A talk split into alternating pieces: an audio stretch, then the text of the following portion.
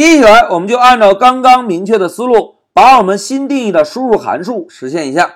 大家看，第一步要提示用户输入内容，我们呢就可以先定一个 result string 的变量。来接收一下 input 函数输入的结果，对吧？那现在老师问大家，同学们，input 函数内部应该写什么样的内容啊？哎，非常好，我们只需要把 tip message 作为参数传递给 input 的函数就可以，对吧？那现在老师写一下 tip message。好，提示输入完成之后，我们是不是需要针对这个输入内容进行一个判断，来判断一下用户是否真的输入了内容？哎，同学们，老师问大家，怎么样能够判断一个字符串中是包含有内容的？哎，非常好，我们可以使用 len 函数来检查一下字符串的长度。如果长度大于零，是不是就表示用户输入了内容？用户输入了内容，我们呢就可以使用 return 关键字，把用户输入的内容做个返回，对吧？那接下来再看第三步，如果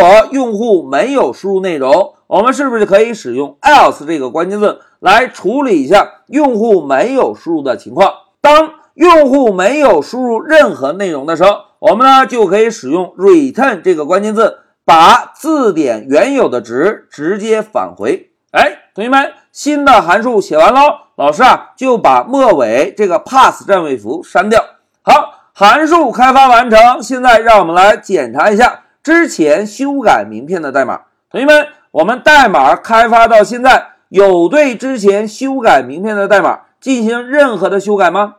哎，并没有，对吧？我们只是分析了一下原有系统提供的 input 函数不能满足我们的需要，所以呢，我们就新定义了一个 input card infer 这个函数，并且实现了一下这个函数。但是我们并没有对之前修改名片的代码进行任何的调整，对吧？那现在我们就可以使用新开发完成的 input card infer 这个函数，替换一下系统原有的 input 函数。现在注意看，老师啊，敲一下 input，然后选中我们新定义的函数。同时注意啊，这个函数的第一个参数是不是就是字典原有的值？那现在老师啊。把字典原有值选中，Ctrl C，然后把光标放在小号开始位置，摁下 Ctrl V，哎，这样是不是就可以把字典原有值传递给这个函数了，对吧？那现在让我们用同样的方法选中电话这个原有的值来做一个粘贴，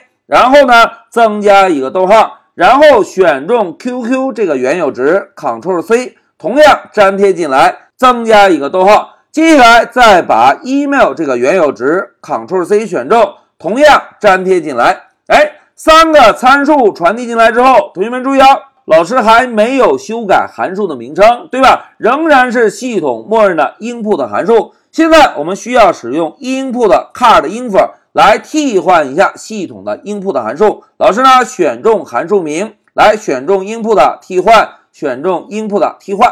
好。现在我们修改名片的代码全部调整完成，让我们运行一下程序，看看调整之后的结果。走，哎，老师啊，还是先选择第一个功能来增加一个小美的名片，QQ 幺二三，邮箱小美艾特 IT 黑马点 com 回车。现在我们再来搜索一下小美的名片，输入姓名，来，我们选择第一项功能，修改一下名片信息。哎，同学们。现在提示我们修改姓名，老师啊就把小美的名字从小美改成小小美。现在回车，哎，如果我们不需要修改电话，是不是可以直接回车，对吧？QQ 呢回车，邮箱呢同样回车。哎，现在提示我们修改成功了，我们来选择第二项功能，查看一下修改结果。哎，同学们看，这一次我们修改完成。是不是只是把小美的名字做了一个修改，而电话、QQ 和邮箱仍然保持着原有内容？哎，同学们看一下，在这一小节中，我们使用新定义的 input card infer 这个函数，替换了一下系统原有的 input 函数，是不是就能够实现了？当用户不想修改某项内容的时候，就直接摁下回车，摁下回车之后。就使用字典的原有值，而不会使用用户输入的内容作为字典的内容，对吧？好，讲到这里，再让我们回顾一下我们新定义的函数。同学们，在这个函数中，我们仍然是使用了一下系统提供的 input 函数做了一个输入。不过，当用户输入完成之后，我们呢针对用户的输入内容进行了一个判断。如果有内容，我们呢就把用户输入的内容直接返回；如果没有内容呢，我们就把字典的原有值直接返回。这样呢，就可以实现我们修改名片的细化需求了。好，讲到这里，老师就暂停一下视频。